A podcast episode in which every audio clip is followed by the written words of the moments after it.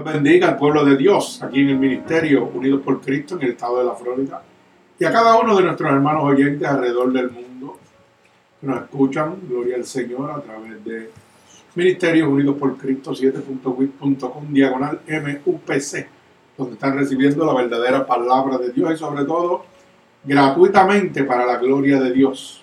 Bendecimos el santo nombre de nuestro Señor Jesucristo. Gloria a Dios. Donde en este momento queremos resaltar la gloria de Dios, donde hemos alcanzado 12.953 almas alrededor del mundo. Gloria al Señor. Bendecimos el santo nombre de Dios. Sí, está bien. Que para la gloria de Dios. Donde realmente en este momento eh, nos están escuchando, para la gloria de Dios, en Estados Unidos, México, Guatemala, Colombia, Francia, Honduras, Argentina, España, United Kingdom, Brasil, Perú, El Salvador, Chile, Puerto Rico, eh, Venezuela, República Dominicana, Ecuador, Netherlands, Nicaragua, Paraguay, gloria al Señor. Y muchos más, ¿verdad? Que no tenemos actualizado en este momento para la gloria de nuestro Señor Jesucristo. Así que en este momento hemos titulado esta predicación de muerte a vida por el Espíritu de Dios. Esto lo vamos a ver en el libro de los Romanos, capítulo 8, del verso 8, del verso 1 al verso 17. Repito, Romanos capítulo 8, del verso 1 al verso 17. Y hemos titulado esta predicación de muerte a vida por el Espíritu de Dios. Y antes de ir la palabra, quiero hacer un preámbulo. ¿Por qué de muerte a vida?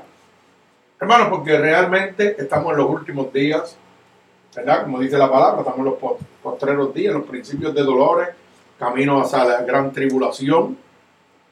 Y no porque simplemente lo digamos verbalmente, sino porque los hechos son contundentes. El mundo entero está viviendo los principios de dolores. Esto no es eh, que simplemente un pastor, un evangelista o un cura o lo que sea está hablando de esto. No, hermano, usted lo está viviendo. Está escrito, está plasmado en la palabra de Dios hace más de 2500 años. Y hoy usted lo está viviendo día a día. Y hay mucha gente que realmente están como estaba Nicodemo, muertos totalmente hay mucha gente que hoy necesitan nacer de nuevo. Nicodemo era un inaudito de la palabra, ¿verdad? Un principal, una persona muy importante, de mucho conocimiento. Y cuando se encuentra con Jesús, Jesús le dice que tiene que nacer de nuevo. Y él le dice, ¿cómo puede un hombre viejo volver al vientre de su madre y nacer de nuevo? Y Jesús le dijo, tiene que nacer de agua y de espíritu. O sea, que a pesar de que aquel hombre era una persona adulta, ya que él mismo decía, como un hombre viejo puede volver al vientre de su madre. Jesús le estaba diciendo, no, es que tienes que nacer de agua y de espíritu. Y hoy día, el mundo tiene que nacer nuevamente de agua y de espíritu. Ya que gracias a la divertización del Evangelio. Millones y millones y millones de personas piensan que van para el cielo y tienen su camino derecho al reino de las tinieblas. Están viviendo un engaño totalmente. Y tienen que nacer de nuevo. Tienen que nacer de agua y de espíritu. No de religiosidad. El único que da la salvación y el perdón de pecado es Jesucristo. No hay iglesia, no hay pastor, no hay denominación que puede darle la entrada al reino de los cielos. La misma palabra de Dios dice que Él es el camino, la verdad y la vida. Y nadie podrá entrar al reino de los cielos si no es a través de Él. Así que hermano, hoy hemos titulado esta predicación de muerte a vida por el Espíritu Santo de Dios. El trabajo del Espíritu Santo de Dios en nuestras vidas mi alma alaba al Señor. Y lo vamos a ver en el libro de los Romanos, capítulo 8, del verso 1 al verso 17. Vamos a leer la palabra de Dios en el nombre del Padre, del Hijo, del Espíritu Santo y el pueblo de Cristo. Dice amén. Dice hace la palabra de Dios. Ahora pues, ninguna condenación hay para los que están en Cristo Jesús. Los que no andan conforme a la carne, sino conforme al Espíritu. Mi alma alaba a Dios. Porque la ley del Espíritu de vida en Cristo me ha librado de la ley del pecado y de la muerte. Porque lo que era imposible para la ley, por cuanto era débil por la carne, Dios, enviando a su Hijo en semejanza de carne de pecado, y a causa del pecado condenó el pecado en la carne, para que la justicia de la ley se cumpliese en nosotros, que no andáramos conforme a la carne, sino conforme al Espíritu. Porque los que son de la carne piensan en las cosas de la carne, pero los que son del Espíritu en las cosas del Espíritu. Porque el ocuparse de la carne es muerte, pero el ocuparse del Espíritu es vida y paz. Por cuanto los designios de la carne son enemistad contra Dios porque no se sujetan a la ley de Dios, ni tampoco pueden. Y los que viven según a la carne no pueden agradar a Dios. Mas vosotros no vivís según a la carne, sino según al Espíritu. Si es que el Espíritu de Dios mora en vosotros, si alguno no tiene el Espíritu de Cristo, no es de él. Pero si Cristo está en vosotros, el cuerpo en verdad está muerto a causa del pecado, mas el espíritu vive a causa de la justicia. Y si el espíritu de aquel que se levantó de los muertos a Jesús mora en vosotros, el que se levantó de los muertos a Cristo Jesús vivificará también vuestros cuerpos mortales por su espíritu que mora en vosotros. Así que hermanos, deudores somos no a la carne, para que vivamos conforme a la carne. Porque si vivimos conforme a la carne, moriréis. Mas si vivís por el Espíritu, hacéis morir las obras de la carne y viviréis. Porque todos los que son guiados por el Espíritu de Dios, estos son hijos de Dios puesto que no habéis recibido el espíritu de esclavitud para estar otra vez en temor, sino que habéis recibido el espíritu de adopción, por el que lo aclamamos Abba Padre. El espíritu mismo da testimonio a nuestro espíritu de que somos hijos de Dios. Y si hijos, y si hijos, también herederos herederos de Dios y coedores con Cristo. Y es que padecemos justamente con Él para que justamente con Él seamos glorificados. El Señor añada bendición a esta poderosísima palabra de Dios. Mi alma alaba a Jesucristo. Gloria a Dios. La palabra habla sola, ¿verdad? La palabra poderosísima. Esta palabra no le va a gustar a muchos, ¿verdad? Porque realmente la gente, gracias a la divertización del Evangelio, a los mercaderes de la palabra que siguen engañando al pueblo de Dios, hoy están viviendo conforme a la carne y no conforme al Espíritu. Pero viviendo conforme a la carne, piensa que están viviendo conforme al Espíritu y van hacia el reino de los cielos. Pero hoy, a través de esta poderosa palabra, la palabra de salvación y arrepentimiento, ya que la misma palabra de Dios en el libro de Pedro dice claramente que Dios no quiere que tanta gente perezca, sino que procedan al arrepentimiento. Por eso predicamos salvación y arrepentimiento, la única encomienda de nuestro Señor Jesucristo en la tierra para los siervos de Dios. Dios no necesita gente congregada, Dios necesita almas salvadas. Y a lo mejor usted pensará que un ministerio pequeño de 8, 20, 10, 15 personas están perdiendo el tiempo. No son nada para el pensamiento humano. Pero ¿sabe qué, hermano? Para los ojos de Dios somos grandísimos. ¿Sabe por qué? Porque la misma Biblia dice que tus ojos no son mis ojos ni tus manos son mis manos. Y un ministerio pequeño donde con sacrificio y esfuerzo de cada uno de los que estamos aquí, hemos alcanzado 12.900 almas alrededor del mundo. En tan solo vamos para tres años. Cuando usted mira a iglesias que llevan 20, 30 años y siguen siendo los mismos 100 o los mismos 200, no han crecido nada, son la misma gente siempre. Y están en la misma condición, perdidos porque no buscan, porque no leen, porque se dejan guiar y piensan que son iglesias grandes porque tienen 200 miembros, pero 200 miembros en 40 años. Hermano, nosotros tenemos 12.900 miembros, oiga, almas salvadas alrededor del mundo en tres años. Ahora díganme ustedes si estamos haciendo el trabajo de Dios o no. Solo hace Dios y gratuitamente. Por eso es que hemos titulado esta predicación de muerte a vida por el Espíritu de Dios.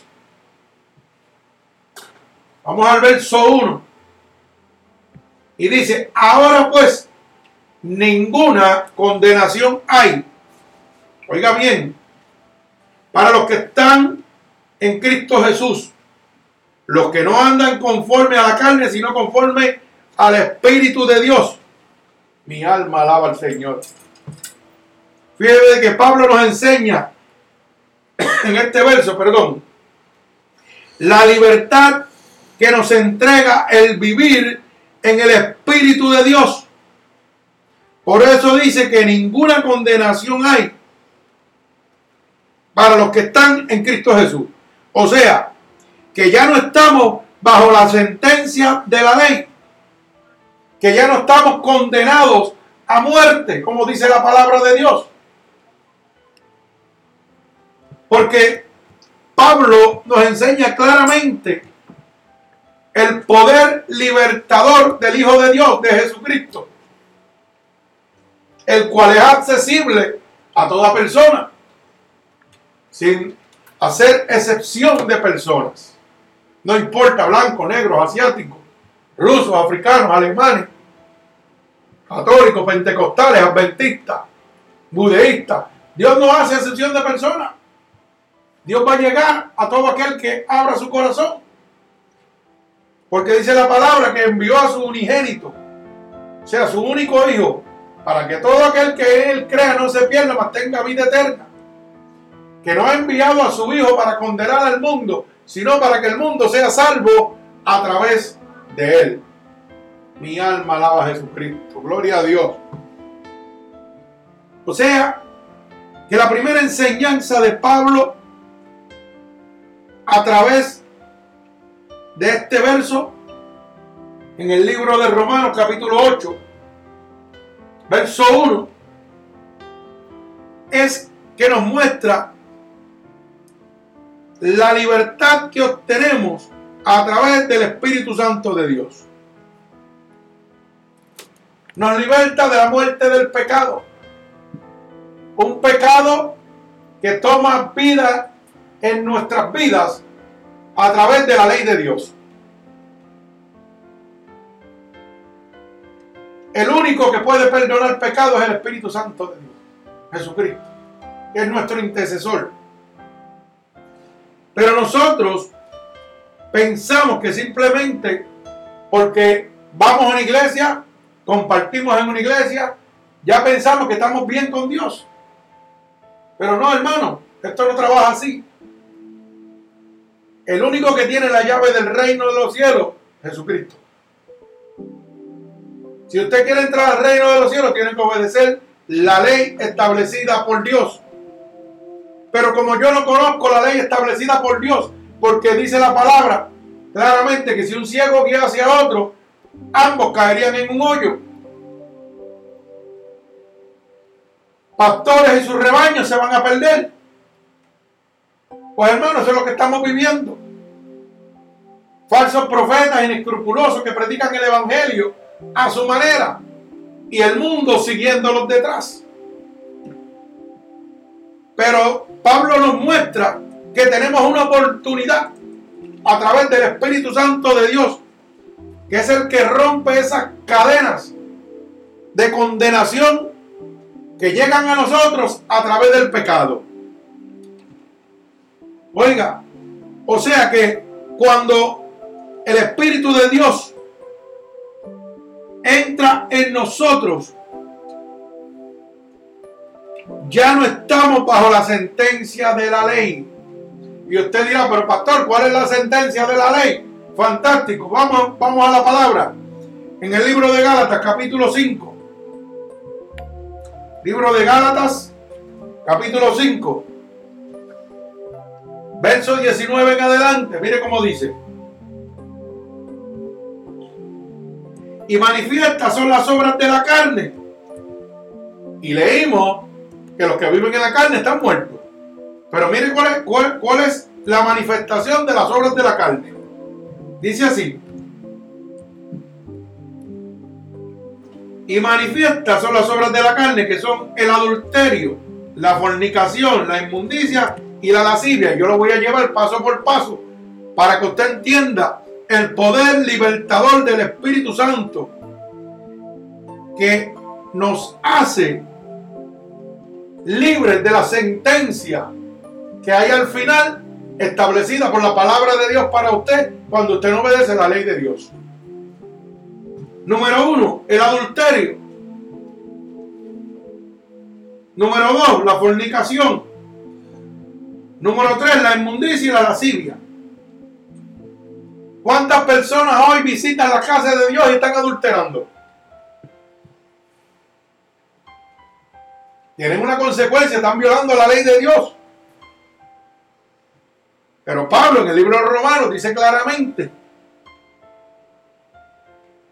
que el Espíritu de Dios es el único que puede libertarlo de esas cadenas, ¿verdad? Que lo atormentan a usted en este momento y va camino hacia el lago de azufre y fuego, como termina diciendo este versículo.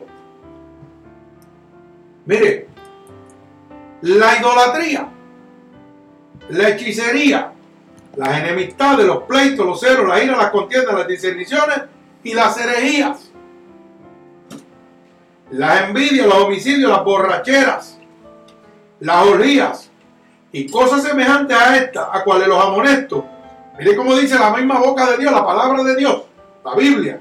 Como ya los he dicho antes, que los que practican tales cosas no heredan el reino de Dios. Hermano, si usted no hereda el reino de Dios, no le queda más que otro reino, el reino de las tinieblas, el de Lucifer, el de Satanás. No hay otro. Dice Hebreos capítulo 9, verso 27, que está establecido para el hombre que muera una sola vez y después el juicio. Pues entonces usted va a un juicio donde se va a decidir a dónde usted va a pasar la eternidad. En el cielo o en el infierno. Y mire qué sencillo. Usted leyendo la palabra de Dios, dejando que el Espíritu le hable, usted va a saber si usted va para el cielo o va para el infierno. Lógicamente, dice la palabra en el verso 18, Gálatas capítulo 5, verso 18, que si soy guiado por el Espíritu de Dios no está bajo la ley. ¿Por qué? Porque nos liberta de la ley establecida por Dios. Nos liberta del pecado para darnos entrada al reino de los cielos. Si somos guiados por el Espíritu de Dios, no por una iglesia, no es por un pastor, no es por un cura, no es por un sacerdote, no es por un ministro. Es por el Espíritu Santo de Dios. Oiga bien, si yo estoy adulterando, dice la palabra, que los que adulteran no entrarán al reino de Dios. Si usted no conoce el significado del adulterio, búsquelo en la guía, en la Biblia. Búsquelo en el diccionario. Eso es muy sencillo. Un adulto es todo aquel que tiene una mujer que no le pertenece. Y usted dirá, oh, pero eso es para los que no se han casado, los que están casados. No, hermano, usted está equivocado. Dice la Biblia que todo aquel adultera al que tiene una mujer que no le pertenece, que no es su esposa. Uno, para que vaya invocándose. La fornicación, una de las cosas que estamos viviendo el día a día. Hoy le decimos a nuestros hijos, vete, acuéstate con tu novio, prueba, si no te gusta, pues mira, no ha pasado nada. No ha pasado nada. Si le decimos, hermano, usted le está entregando a su hijo al diablo. Usted no lo sabía. Cuando yo le entrego un hijo mío, una hija mía, a cualquier persona sin casarse y tienen relaciones sexuales, hermano, se están condenando, se están entregando totalmente al diablo. No lo digo yo, lo dice la Biblia, la boca de Dios. Gálatas, capítulo 5, verso 19. Eso está claro ahí, léalo, búsquelo. La inmundicia, la lascivia, ¿Cuántos hombres hoy mujeres están cometiendo actos lascivos con sus propios hijos? Dice la palabra de Dios que se van para el infierno, que no van para el cielo. Pero no, la Biblia dice también que lo malo lo vamos a llamar bueno. Y lo bueno, que es la palabra de Dios, aliento de, de salvación, lo vamos a llamar malo, lo vamos a abojecer. Por eso es que empujamos a nuestros propios hijos a las manos del diablo. Y después nos preguntamos, ay, ¿por qué le va mal? Pero si yo soy el culpable. Yo mismo tengo la culpa porque no le inculqué la verdad. Bendito sea el nombre de Dios. Pero dice Pablo que el Espíritu Santo de Dios nos puede liberar de todo eso. Gloria al Señor. La idolatría, la hechicería, las enemistades, los pleitos, los celos, la ira, la contienda, las diseniciones y las herejías. Oiga bien, las envidias, los homicidios y las borracheras Hoy embojacharme, eso es un vacilón. Pero usted le ha preguntado a Dios, ¿qué sucede cuando yo me emborracho? Me lo ha preguntado, ¿verdad? Mire lo que dice Gálatas capítulo 5, verso 20 y verso 21. Vamos al 21. Dice que los que se emborrachan no entran al reino de Dios. Es bonito. Que los que cometen orgía y eso es otra cosa que le gusta a la gente. Acostarse con dos y tres mujeres a la vez o las mujeres acostarse con dos y tres hombres. Eso es tremendo para el mundo.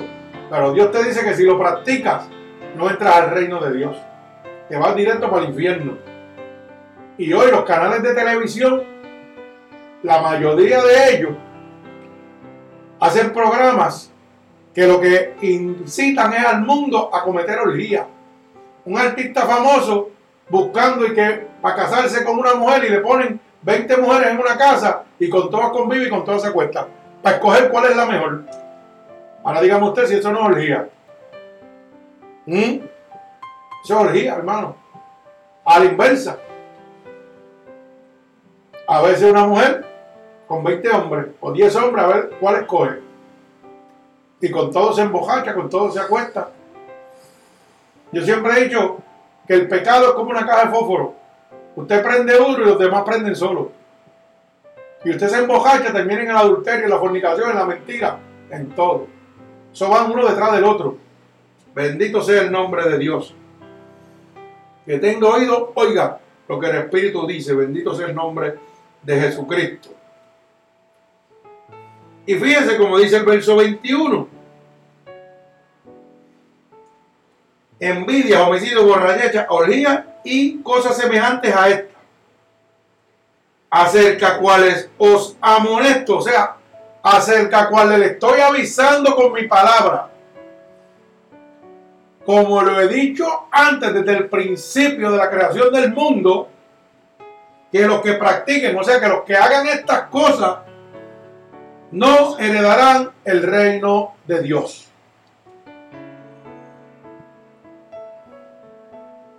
Pero como el hombre no toma en cuenta a Dios, el mundo ha de terminar como Sodoma y Gomorra, como estamos en este momento. Bendito sea el nombre de mi Señor Jesucristo. Gloria a Dios. Pero fíjese que Pablo en ese primer verso nos enseña claramente a cada uno de nosotros que Dios a través del Espíritu Santo nos puede libertar de todo esto. Si lo hizo conmigo, lo hace con usted y lo hace con cualquier persona. Para Dios nada es imposible, dice la palabra.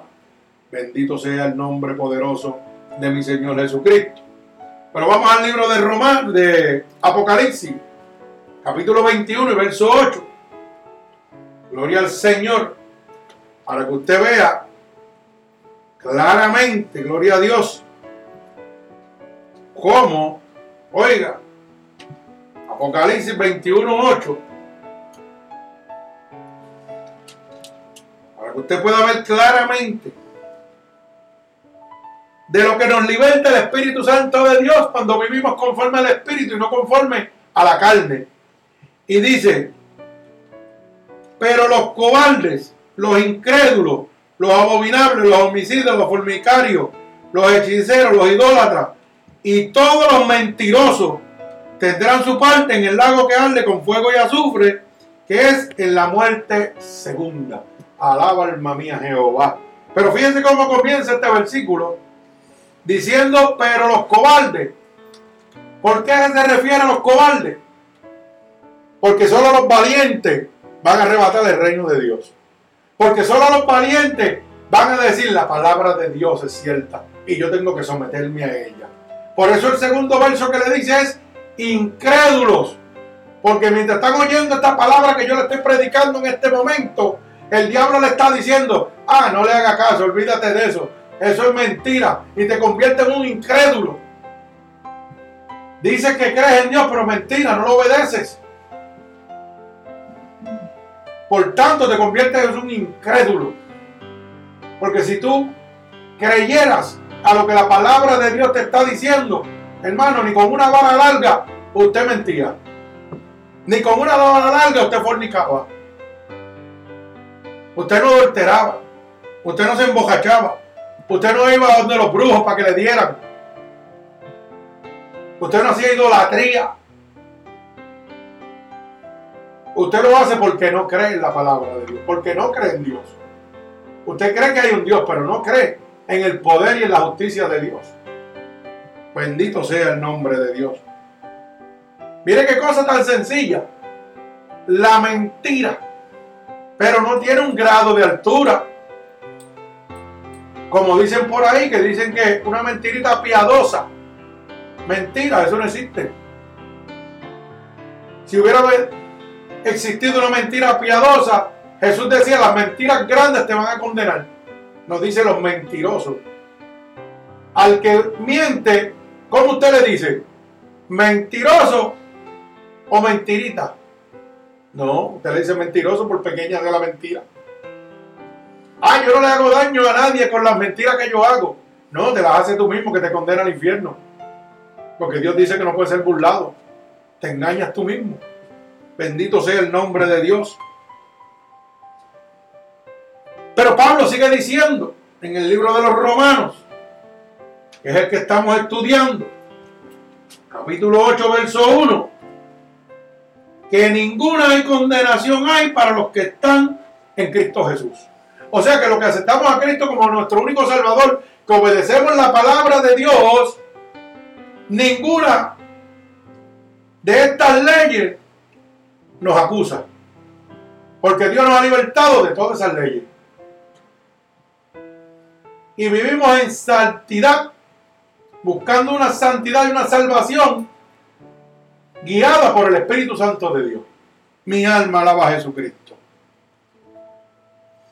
Por eso es claro que usted sepa que Romanos, oiga bien, libro de Romanos, capítulo 6 y verso 23. Romanos capítulo 6 y verso 23 dice claramente que la paga del pecado es muerte en Cristo. El pecado no es un juego, hermano. El pecado es una condenación. Mi alma alaba al Señor. ¿Hay alguien en la puerta, vamos? Bendito sea el nombre de Dios. Tenemos que estar completamente seguros. Bienvenidos. Tenemos que estar completamente seguros, teniendo la certeza en nuestro corazón del significado de lo que es el pecado. Bendito sea el nombre de Dios. El pecado no es un juego. El pecado es muerte en Cristo. No podemos adornar el pecado, hermano. Ya vimos en Gálatas, en Apocalipsis, las cosas que nos condenan. Cosas claras como el adulterio, como la fornicación, como los actos lascivos, como las borracheras, como las orgías, como las mentiras. Apocalipsis 21.8, ponme Apocalipsis 21.8. Bendito sea el nombre de Dios. Apocalipsis 21.8, mire cómo dice. Pero los cobardes, los incrédulos, los abominables, los homicidas, los fornicarios y los hechiceros, los idólatras y todos los mentirosos, dice la palabra, tendrán su parte en el lago que arde con fuego y azufre, la, la muerte segunda. O sea que el pecado no es un juego, la mentira no es un juego. A veces enseñamos a nuestros niños, enseñamos a nuestras amistades que hay que mentiras piadosas, eso no existe. La mentira es muerte en Cristo, es una condenación. Bendito sea el nombre de Dios. Y vamos a Gálatas capítulo 5, verso 19 nuevamente. ¿Verdad? Dice claramente que manifiesta son las obras de la carne, que son el adulterio, la fornicación, la inmundicia y la lascivia. Oiga bien, las enemistades, los pleitos, los cerros, la ira, las contiendas, las discerniciones y las herejías, las envidias, los homicidios, las borracheras, las orgías y cosas semejantes a estas de cuales os amonesto, como ya he dicho antes, que los que practican tales cosas que dice, que no heredan el reino de Dios. Y si usted no hereda el reino de Dios, ¿qué reino le queda, hermano? El de las tinieblas, el de Satanás, no hay otro. Así que la mentira no es un juego. La borrachera no es un juego. Y tenemos que estar claros en esto. Porque cuando uno predica el Evangelio de Dios, tiene que predicar la verdad, porque la verdad es la que nos hace libres. Y quiero que entienda claro, yo no le estoy diciendo, como dicen otros pastores, otra iglesia, que usted no puede beber. Vamos a poner claro esto. Dice que no se puede emborrachar. Ahora, quiero que esté claro lo que va a suceder. Cuando el Espíritu de Dios entra en usted, usted no necesita beber. Porque usted se convierte en santidad completa. Eso es lo que, pero usted tiene que hablar la verdad. No, no meterle miedo a la gente. Mira, no venga a la iglesia porque tú bebes. No, no, no. Eso no trabaja así. La verdad es que tú, si quieres, puedes beber. Pero cuando el Espíritu de Dios entre en ti, va a ser una limpieza que no la necesita. Esto es así de sencillo. Pero tenemos que hablar la verdad. Porque la verdad nos hace libres. Fíjese, como dice el libro de Romanos, capítulo 6, verso 23. Porque la paga del pecado es muerte, mas la dádiva de Dios es vida eterna en Cristo, Señor nuestro. O sea que el pecado no es un juego. El pecado tiene una consecuencia de muerte. Mira, hermano, yo le voy a decir una cosa. Mis hermanos que me están oyendo también alrededor del mundo en este momento. Cuando yo estuve muerto y volví del cielo, el cielo es una realidad, pero el infierno también es una realidad. Esto no es un juego. Usted puede creerlo si quiere creerlo. Las experiencias que Dios me ha dado a mí son para mí y para testimonial de que Dios es real. Dios me sacó de la muerte y me trajo. ¿Sabe qué? Según se abrió que el cielo, así mismo estaba el infierno. Y dice la palabra en el libro de Hebreos, capítulo 9, verso 27, que está establecido para el hombre vivir una sola vez. Y después de esto, muerte. Y después de esa muerte, ¿qué viene? El juicio. O sea que en el camino de la muerte al juicio no hay ninguna parada no hay ningún purgatorio donde me van a rezar y yo me voy y mi alma se ve al cielo. No, hermano. Eso está claro. Porque la paga del pecado es muerte. Y si la Biblia establece claramente que está establecido para el hombre morir y después de esto el juicio, pues entonces no hay purgatorio, como dice. Vamos directo para la presencia de Dios. ¿Verdad? ¿Y qué dice 2 de Corintios capítulo 5, verso 10? Habla claramente que cada uno de nosotros es necesario que compadezcamos al tribunal de Cristo. Mire cómo lo dice, porque, no póngalo por ahí. El 2 de Corintios, capítulo 5, verso 10, dice, es necesario que todos comparezcamos al tribunal de Cristo para dar cuenta por las cosas buenas y malas que hicimos mientras estuvimos aquí, en este cuerpo. O sea, pero dice una palabra importante, es todos, no algunos. Aquí vamos a ir delante del tribunal de Dios, los que le sirvamos a Dios, los que no le sirvamos a Dios, vamos directito para la presencia de Dios. A, a, un juicio, ¿verdad? 6.3. Perdón, 5.10. Segunda de Corintios 5.10. O sea que usted tiene que estar claro de que el Evangelio no es un juego. De que el Evangelio usted no puede estar jugando. ¿Sabe por qué? Porque dice la palabra de Dios que cuando un espíritu inmundo sale de mi vida, dice que se va. Voy a otro versículo. Dice que se va, pero va a buscar siete demonios peores. Y el estado suyo postrero va a ser más malo que antes del primero. O sea, que cuando Dios viene y me liberta, me limpia, me hace templo del Espíritu Santo, los demonios que habitaban en mí se van. Pero ese demonio que está ahí va a buscar siete más, más malos que ese, y van a venir a tratar de meterse dentro de usted. Y si entran otra vez, ¿sabe qué va a suceder? La vida suya va a ser siete veces desastrosa, peor de lo que era antes de conocer a Cristo. Por eso yo siempre cuando hago un llamado a, salvación, cuando hago un llamado, ¿verdad? A que siente a Cristo como su Salvador, le dejo claro saber a la persona que está tomando una decisión muy importante, que no es ningún juego el paso que está dando. ¿Verdad? Muchas iglesias, muchos pastores lo hacen de otra manera para decir, se convirtieron tanto. No, no, yo no quiero que tú te conviertas y que el demonio te destruya. Yo quiero que tú des un paso porque tienes que morir al pecado. Porque si no, entonces va a acarrear muchas más consecuencias en tu vida. Pero tenemos que ver claro. Mire cómo dice, según eh, de Corintios capítulo 5, verso 10. Porque es necesario que todos nosotros, oiga bien, todos, no algunos, comparezcamos ante el tribunal de Cristo para que cada uno reciba lo que haya hecho mientras estaba en el cuerpo, sea bueno o sea malo. Si yo vivo en pecado, dice Romanos capítulo 6, verso 23, que el pecado es muerte.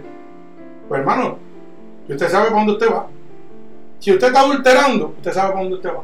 Si usted está fornicando, usted sabe para dónde usted va. Si usted está emborrachándose, si usted está yendo donde los brujos, a la idolatría, a la hechicería, usted sabe para dónde usted va porque Dios lo dejó establecido. Eso está en la palabra.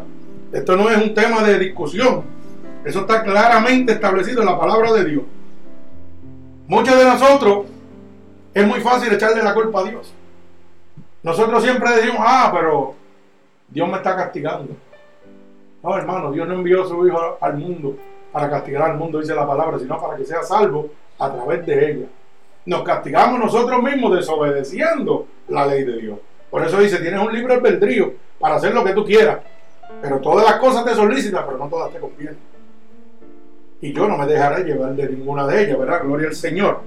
Así que tenemos que estar claros en eso. La culpa no es de Dios. La culpa es de la decisión que nosotros tomemos en nuestra vida, donde vamos a pasar la eternidad. Gloria al Señor. O sea, que el poder de vivir en el Espíritu Santo nos libera de la muerte. Eso es una de las cosas que usted tiene que entender cuando estamos en el libro de Romanos, estamos en el libro de Romanos, capítulo 8, ¿verdad? Dice claramente que ninguna condenación hay para los que están en Cristo Jesús. Lo que Pablo está diciendo es que cuando yo me entrego al Espíritu Santo de Dios, me entrego a Cristo, toda esta ley que está aquí muere. Porque Dios me saca de todo eso. Dios me saca del alcoholismo, de la prostitución, de la bojachera, de todo lo que yo estoy haciendo. Punto. Me hace una nueva criatura totalmente. O sea que el poder del Espíritu Santo me saca de muerte a vida, totalmente, por la gracia y la misericordia de Dios. Bendito sea el santo nombre de nuestro Señor Jesucristo. Fíjate que la ley podía en aquel momento pronunciar juicio sobre el pecado, pero le era imposible a la ley hacer cosa alguna del, contra el pecado. Esto está en el verso 3. Libro de Romanos, capítulo 8, verso 3 dice, porque le era imposible para la ley, por cuanto era débil por la carne, Dios envió a su Hijo en semejanza de carne de pecado y por causa del pecado condenó el pecado a la carne. O sea, ahí había una ley establecida que la tenían los escribas de los fariseos, pero una ley muerta. Porque si no estaba el Espíritu Santo de Dios, no había perdón de pecado. Es como decir, eh, para que usted lo pueda entender hoy, el gobierno implanta unas leyes. Por ejemplo, muy sencillo. Usted va por una zona escolar y dice 25 millas por hora. Hay una ley establecida, pero usted la viola. Pero si no hay guardia, no hay causa. La ley está muerta. Eso mismo estaba sucediendo. Por eso Dios tiene que enviar a su Hijo para poder matar el pecado. La ley estaba ahí, la gente pecaba, pero no tenían la oportunidad de ser perdonados. Porque no había, no había ese guardia que activara esa ley a su favor. ¿Ve? O activara la condenación, como usted lo quiera poner. Era una ley simplemente escrita. Pero ¿quién me podía librar de ese pecado? Solamente Dios. El hombre no lo podía hacer. Era una ley establecida por hombre. Bendito sea el santo nombre de nuestro Señor Jesucristo. Por eso claramente el verso 3 dice así, porque le era imposible para la ley por cuanto era débil por la carne. Ellos no podían implantar la ley porque ellos mismos violaban la ley. Porque cuando, mire, entienda esto, cuando el Espíritu de Dios no está en mí, que yo soy un pecador, que yo voy a hacer lo que a mí me dé la gana, porque el Espíritu de Dios no está dentro de mí. Y el Espíritu de Dios es el que me redarguye, el que me habla aquí. Usted ha visto en los muñequitos, ponen un demonio aquí y un santito aquí. Usted piensa que eso es un juego, eso no es un juego, eso es una realidad. Eso usted lo está viviendo día a día. Cuando llega la tentación a su vida, oiga, el diablito le está diciendo, dale, sucumbe, vete, vete, vete, vete, hazlo. Pero hay alguien que te está redarguyendo y te dice, eso no te conviene, no lo hagas. Pero no te está agarrando, te está diciendo, no te conviene, es tu decisión. Y nosotros, ¿qué sucedemos? Siempre vamos al enemigo de las almas. ¿Por qué? Por el deseo de la carne, por lo que nos gusta, por lo que nos ama, ¿verdad? Pero dicen que eh, el que es amigo de la carne es enemigo de Dios. ¿A ver? Así que tenemos que entender cómo trabaja el enemigo de las armas para poder pelear la buena batalla. Gloria a mi Señor Jesucristo. Fíjese que el verso 4 dice, para que la justicia de la ley se cumpliese en nosotros que no andábamos conforme a la carne, sino conforme al Espíritu, el propósito de la venida de Cristo era que se cumpliese la ley. Cuando yo ando conforme al Espíritu, la ley no me puede condenar. ¿Por qué? Porque me guarda del pecado. Dice el libro Primera de Juan, capítulo 5, verso 10. Dice claramente, 5.18. Dice claramente que cuando el Espíritu Santo de Dios mora en mí, yo no peco.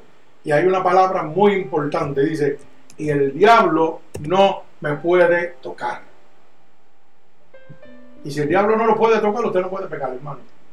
Así que eso de que yo soy blandito, soy mongo, eso no existe. Eso lo hacemos nosotros para justificarnos. Pero cuando usted se entrega a Cristo, dice la palabra que el diablo no lo puede tocar. Que va a llegar alrededor suyo, sí, claro que sí.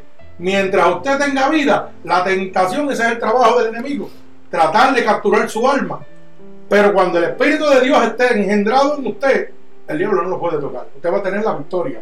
Por eso dice que con Cristo, ¿qué somos? Más que los vencedores. Por aquel que ha vencido. Gloria a Dios. Mi alma alaba al Señor. Bendecimos el santo nombre de nuestro Señor Jesucristo. Fíjese que el verso 5 dice así, porque los que son de la carne piensan en las cosas de la carne, pero los que son del Espíritu pensarán en las cosas del Espíritu. Bendecimos el nombre de Dios. Mire, esto lo que quiere decir es que Dios nos revela a nosotros mismos, de acuerdo a los frutos que damos nosotros. Si yo le sirvo a Dios, le sirvo al diablo. Yo puedo hablar bien bonito con mi boca de Dios, pero mi fruto, lo que yo soy, va a hablar por mí. Por eso dice, con tu boca me alaba, pero este corazón está bien lejos de mí. Y eso usted lo va a ver en muchos sitios. Muchas personas que donde se congregan o están juntos en una congregación, oiga, son los más religiosos, pero cuando están en el mundo son los más demonios también. Y entonces, ¿qué dice la palabra? Que Dios no puede ser burlado. Y dice la palabra que no hay nada oculto que Dios no saca a la luz lúbrica. Todo va a salir a la luz. Dios lo va a desenmascarar tarde o temprano a usted, hermano. Dios de esta manera nos revela a nosotros mismos y al mundo entero la cercanía o la relación que yo tengo con Dios. Me explico. Cuando usted ve una persona de Dios, el fruto de esa persona va a hablar, no la boca. Y usted va a saber si ese hombre es de Dios o no es de Dios. Y va a saber lo cercano que está Dios a esa persona. ¿Sabe por qué? Porque hay una intimidad entre Dios, entre espíritu y espíritu. Y ese hombre se va a comportar conforme a la voluntad de Dios. Eso es lo que quiere decir esta, este verso, ¿verdad? Que dice, porque los que son de la carne hablarán las cosas de la carne. Mire, hermano, hay gente que van a la iglesia, se sienta. Perfecto, usted va a la iglesia, se sentó. Y empieza a hablar de que dice aquello, dice aquello, dice aquello, lo otro, y cosas del mundo. ¿Qué le está diciendo eso claro a usted? Ese hombre está en dos aguas. Ese hombre no está, no está claro. A la casa de Dios yo vengo a oír palabra de Dios. Claro, porque es muy bonito tener muchas pantallas gigantes. Es muy bonito tener brincoteo, tener mucho aire acondicionado. Porque con eso que están llenando la gente. Pero están vacíos por dentro. Porque no conocen la verdad. Y entonces, ¿qué pasa? Cuando sale, mire, para que usted, yo lo llamo un cristiano termómetro. ¿Por qué? Porque usted sabe que un termómetro usted lo pone en algún sitio y se acomoda a la temperatura que está. Así mismo es. Si yo soy un cristiano termómetro, cuando estoy en la iglesia, gloria a Dios y aleluya. Y está ese termómetro arriba. Pero cuando estoy en el mundo también. Ya no digo gloria a Dios, aleluya, voy a decir lo que está en el mundo. Pues entonces la palabra nos hace ver claro, dice, los que son de la carne van a hablar cosas de la carne. Tarde o temprano, tarde o temprano se le va a zafar Y usted va a decir, oh, que algo está raro. Y Dios te va a empezar a hablar, sal de ahí, esa no es casa de Dios. Ese no es mi siervo. Sal cogiendo. Busca el Espíritu de Dios. Bendecimos el santo nombre de nuestro Señor Jesucristo. Nuestro fruto y el fruto de cada siervo de Dios le va a hablar a usted, le va a mostrar la cercanía que tiene ese ser con Dios realmente. Y si ese hombre fue llamado por Dios a levantar una iglesia, un ministerio. Hoy en día, lamentablemente, el ser humano es guiado por las megas iglesias. Veo una iglesia de 10.000 miembros y pienso que el Espíritu Santo de Dios está ahí. Y estamos bien equivocados. Eso es un círculo, como le decimos nosotros, un club social, donde todo el mundo se siente bien, donde todo el mundo brinca, salta, comparte, pero no obedecen la palabra de Dios. Y dice la palabra de Dios que no son los oidores los que van a ser justificados con Dios, sino los hacedores, los que cumplen la palabra de Dios. Lamentablemente, mire, una de las cosas que dice el Evangelio y la boca de Dios en el libro de Proverbios, capítulo 9, verso 16, no lo tiene que poner, pero yo lo puedo decir rápido, es que hay seis y siete cosas que abominan y aborrecen el alma de Jehová. Aborrecer y abominar el alma de Jehová. Una, los laicos mentirosos. Los que crean contienda entre hermanos. Oiga, eso es lo más que hay cuando usted a una iglesia grande. Los hermanos bochillando uno del otro. Si eso aborrece a Dios, a Jehová, el alma de Dios, Dios no puede estar ahí, hermano. O sea, la Biblia es clara con cada uno de nosotros. Esto no se trata de religiosidad. La gente quiere hacer excepciones de que, oh, los católicos no entran, oh, los evangélicos no entran, los pentecostales no, no, hermano. Esto se llama una relación con Dios. En el cielo van a haber sorpresas. Y van a haber de muchas religiones. Van a haber católicos, van a haber pentecostales, van a haber los mentistas, van a ver hasta budistas. Créalo, que lo van a ver gente que dejaron de hacer todo lo que Dios dice establecido en su palabra para poder entrar al reino de los Pero ¿qué pasa? Que se sentían cómodos. Un ejemplo, si yo digo, pues a mí me gusta la iglesia católica, por decir, mire, permanezca hacia ahí, se quieto ahí. ¿Usted le gusta? Amén, gloria a Dios. Reciba lo que viene de Dios y lo que no viene de Dios, échalo para afuera. No critique al hermano, hermano, porque Dios no hace sesión de personas. Yo nunca le tiro a nadie, yo lo hago, viene, varón, usted se siente bien ahí, ¿Sabe lo que tiene que hacer? Sencillamente oír la voz de Dios. Si Dios te quiere sacar de ahí, amén, que Dios te saque. A través de su palabra. ¿Ves? Pero no esté latigando, porque Dios no nos llamó a nosotros a latigar, sino a restaurar, a levantar al caído, a darle la mano al que está en el piso. ¿Verdad? Gloria a Dios. Y eso es una de las maneras que usted va a ver que la palabra de Dios se va a seguir cumpliendo. Que los que son de la carne van a hablar cosas de la carne. El que le sirve a Dios va a buscar por su salvación. Va a buscar por su arrepentimiento. No va a buscar que usted venga y deje una ofrenda, un diezmo, un cheque aquí. No, no, eso a mí no me interesa. A mí me interesa que usted conozca a Cristo, que usted conozca la verdad y sea salvo por el amor de Cristo. Que cuando llegue una enfermedad incurable como llegó a mi vida, usted pueda clamar a uno que dice, clama a mí y yo te voy a responder. Porque si hoy yo estoy vivo aquí es porque yo clamé a Dios, pero le fui fiel a Dios. Me sacaron el pulmón derecho, pero sabe que Dios me puso uno, gloria a Dios. El hombre no pudo, pero Dios sí. ¿Pero por qué lo hizo Dios? Porque Dios es fiel con el que es fiel. Y eso es lo que me interesa a mí que usted entienda. No es que se congregue, no es que busque reconocimiento. Es que usted entienda que cuando usted es fiel con Dios, usted puede decirle, Señor, me duele aquí. Y Dios va a llegar a tu dolor. ¿Sabe qué? Porque Dios te creó del polvo de la tierra. Él conoce todo lo que tú estás sufriendo. Un varón experimentado en quebranto y dolor. Así que, gloria al Señor, no siga al hombre, no siga a la iglesia, ¿verdad? Siga a Dios. Hay veces que nosotros pensamos, voy a esta iglesia porque está más cerca de mi casa. ¿Sabe qué, hermano? No vaya a la iglesia más cerca de su casa. Vaya a la iglesia que esté más cerca de Dios.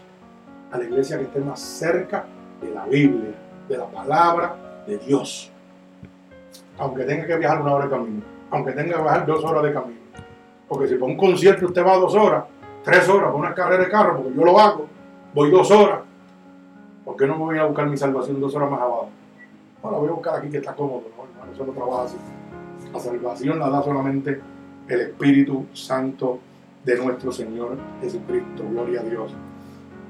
Bendecimos el santo nombre de nuestro Señor Jesucristo.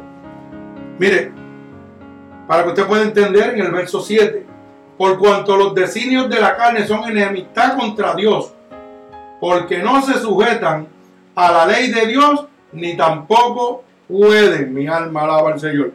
Un creyente puede vivir según la carne, lo que trae como resultado la muerte. O sea, yo como creyente, una cosa es ser un creyente y una cosa es ser un convertido. Yo puedo creer que Dios existe y que Dios me puede salvar. Y entonces decido vivir. Ah, la Biblia dice eso, está bien, yo lo creo. Pero, ¿sabe qué? Me voy a de eso. ¿Sabe qué? Me voy a fornicar por ahí, a mí no me importa. Lo puedes hacer. Pero la Biblia dice que el pecado es muerte. Y la da vida de Dios es vida eterna en Cristo Jesús. Señor nuestro, ¿verdad? Nosotros podemos hacer lo que queramos según queramos con nuestra carne. Pero el resultado de eso es muerte. O puedes vivir con el espíritu renovado y experimentando la nueva vida que da Cristo Jesús. Yo lo podía hacer y yo lo hice. Porque usted sabe que, hermano, mire, uno no puede tapar el cielo con la mano. Nadie llega a Cristo. Nadie llega a Cristo si no cogió por el piso. Porque dice la Biblia claramente, por cuanto todos pecamos, estamos destituidos de la gloria de Dios. Necesitamos la sangre de Cristo. Todos tenemos un pasado. Todos tenemos cuentas que llevar con Dios. Lo que pasa es que cuando Cristo llega a nosotros, dice que, ¿qué? Que somos una nueva criatura. Que todas esas cosas viejas pasaron. Me hizo nuevo. Yo antes fornicaba, adulteraba, mentía. Yo hacía, olvídate, las barbaridades. Y hoy lo declaro por radio, al mundo. ¿Por qué? Yo no siento vergüenza del Evangelio porque es poder de Dios. Si hubiera sido homosexual, lo decía. Yo también era homosexual. Pero Cristo me liberó. Lo hubiera dicho. Porque yo lo digo hoy, porque cuando yo di mi testimonio de dónde Dios me sacó, de lo que Dios me liberó, estoy diciendo cuánto poder tiene el Espíritu Santo de Dios. No, se preocupe por lo que el hermano piense. Olvídese de eso. Usted preocúpese de lo que piensa Dios de usted. Mire, todo el mundo, todo el mundo, porque esto viene de generaciones tras generaciones. Todo el mundo ha ido a los, a santeros, todo el mundo ha ido a los hechiceros con mamá o papá, los han llevado cuando eran chiquitos y usted ni cuenta de eso. Y ya los estaban consagrando cuatro generaciones atrás. Así que estamos embollados en el mismo camino. ¿Sabe qué? Pero dice que el Espíritu Santo de Dios te liberta de todo eso. Yo tengo la autoridad para cancelar cualquier maldición ancestral que venga de mi pasado a destruir mi vida. Si, por ejemplo, decir, para que usted lo pueda entender, si su mamá o la mía era prostituta, ¿sabe qué? Yo tengo por la autoridad de Jesucristo cancelar el poder del enemigo que tiene sobre generaciones sobre mi familia. Y yo lo declaro y se acabó, hasta ahí llegó. Ya usted no, usted no va a ser ni un adicto, ni un, ni un alcohólico, ni una prostituta. Por el poder de Cristo. Porque eso lo hace el Espíritu Santo de Dios. Y no sienta vergüenza, hermano, de decir y declarar cuando usted se convierte a Cristo, de dónde Dios lo sacó, porque está declarando la gloria de Dios al mundo. Y sabe que Dios es fiel con él. Cuando usted declara, aleluya, gloria a Dios, de él me sacó Dios, qué bueno es Dios. Declaramos su poder y su misericordia sobre cada uno de nosotros. Bendecimos el santo nombre de nuestro Señor Jesucristo. Así que, ya que los frutos nos dan a conocer quiénes somos nosotros, mire cómo lo dice el libro de Mateo capítulo 7, verso 16. Mi alma alaba al Señor. El libro de Mateo, gloria a Dios. Libro de Mateo capítulo 7, póngalo por ahí. Tengo aquí también. Gloria al Señor. Libro de Mateo capítulo 7 y verso 16. Mire cómo dice. Por su fruto los conoceréis. ¿Acaso se recoge uva de los espinos o higo de los abrojos? Bendito sea el nombre de Dios. Así que todo buen árbol da buenos frutos, pero el árbol malo dará frutos malos. Usted puede decir que usted le sirve a Dios. Usted puede hablar con su boca lo que usted le dé la gana. Pero dice la Biblia que un fruto, un palo que da frutos malos no puede dar bueno. Por más lindo que usted trate de hablar de Dios, hermano, los frutos lo van a, lo van a declarar a usted. Yo no puedo engañar, yo puedo engañarlo a usted, pero Dios no lo puede engañar. Y dice que mis frutos Dios los va a sacar para que usted se dé cuenta a la larga de que realmente yo no soy un pastor, de que realmente yo soy un charlatán. Usted tiene que prestar atención. Preste oído a lo que Dios está hablando. Dice la palabra, el que tenga oído, oiga lo que el Espíritu dice a las naciones. Gloria al Señor.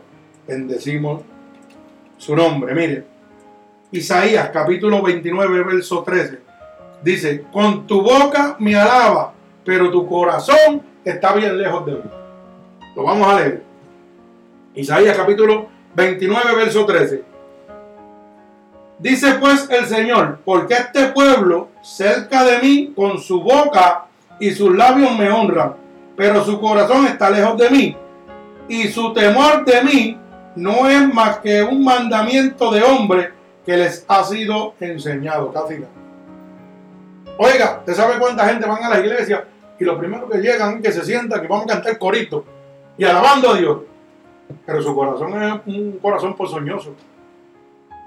Su corazón no le sirve a Dios. Simplemente aparentan.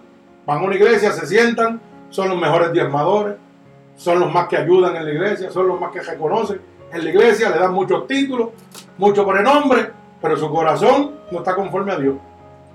Entonces, ¿dónde van a ir a parar, hermano? Han perdido. Y lamentablemente eso es lo que estamos viviendo. Hoy usted llega a una iglesia de estas mega iglesias grandes y lo primero que lo quieren hacer es un líder o un miembro importante en esa iglesia para agarrarlo y mantenerlo ahí. Pero si Dios me vino a traer libertad, Dios me liberta y tú me apresas. Eso no trabaja así, hermano. La verdad nos hace libres. Y usted tiene que tener mucha cuenta. Dice que vendrán falsos profetas, mercaderes de la palabra, engañarán a muchos. Con palabras fingidas. Usted sabe que, hermano, usted tiene una Biblia, léela. Busque una Biblia, no tiene ni que ser estudioso de ella. Ciéjela, mire. Cuando yo me convertí, yo no sabía nada de esto, hermano, no me gustaba ni leer no me gustaba escribir. Yo decía, ¿cómo yo voy a predicar si yo no sé leer ni escribir? A mí no me gusta nada de eso. ¿Y sabe qué me enseñó el Señor? Ciéjala. Cierra la Biblia, cierra tus ojos y háblame. Señor, dime. Tu palabra dice que tú eres alfa y omega, principio y fin, todo está aquí. Tengo este problema, Señor, ¿qué debo de hacer? Cuando abras la Biblia vas a ver la respuesta a tu problema. Vas a ver la solución a tu problema en el momento. Créalo, pruébelo, experimentelo y se va a acordar de lo que le estoy diciendo. No deje la espada nunca. Mire, yo la tengo aquí, la tengo en el teléfono.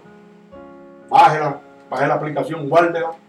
La tecnología es buena y es mala. Eso está en el uso que nosotros le demos. Así que no, no vaya más allá de lo, lo que es una realidad. Gente que pues, se tiran por donde no tienen que ir, ¿verdad? Pero así es. Dice la palabra, con tu boca me alabará, pero tu corazón está lejos de mí. El Señor ha establecido esto claro para que usted realmente pueda entender que van a haber muchos que van a hacer mercadería de usted. Van a haber muchos que no quieren su salvación, que no quieren su bienestar, que simplemente quieren lucrarse de usted. Por eso le dije ahorita, la iglesia más cerca no es la mejor, es la iglesia que esté más cerca a la palabra de Dios, a la boca de Dios. Nunca voy a oír un hombre de Dios de verdad tirándole a otro hombre de Dios. El hombre de Dios va a orar por ese otro hombre de Dios que se cayó. Se cayó, vamos a orar por él. Tranquilo, callado. No vamos a, ¿verdad? Porque la Biblia dice que si un hombre se cayera, mejor dos que uno, porque uno levantaría al otro. Así que tenga, esas son herramientas que le estamos dando para que vaya fincándose, ¿verdad? En el camino de nuestro Señor Jesucristo. Gloria a Dios. Así que seguimos en el verso 7, gloria a Dios. Por cuanto los designios de la carne son en enemistad con Dios, porque no se sujetan a la ley de Dios. Lo que quiere decir es que los designios de la carne, o sea, lo que la carne le gusta, va en contra de Dios. ¿Por qué? Porque ya Dios te dijo que no te puedes embojar que no puedes adulterar, pero la carne le gusta embojarse. La carne le gusta adulterar, la carne le gusta fornicar, la carne le gusta mentir. Por eso dice que los deseos de la carne son enemistad con Dios. Y tú dirás, pero pastor, es bien difícil. Es bien fácil. Lo primero que tienes que hacer es decir la verdad. Tan pronto empiezas a decir la verdad en tu vida, vas a ver cómo todo se va a empezar a automáticamente. Empieza a decir la verdad y vas a ver la gloria de Dios. Bendito sea el nombre de mi Señor Jesucristo. Gloria a Dios. Así que el verso 8 dice claramente, y los que viven según a la carne no pueden agradar a Dios. Vivir en la carne significa que uno es pecaminoso y no está, pero, y no está cumpliendo con la ley de Dios y no puede agradar a Dios. Si yo vivo conforme a la carne, no puedo agradar a Dios porque voy a estar violando todos sus mandatos. Apréndase esto. El pecado es como una caja de fósforo. Si usted prende uno, los demás van a seguir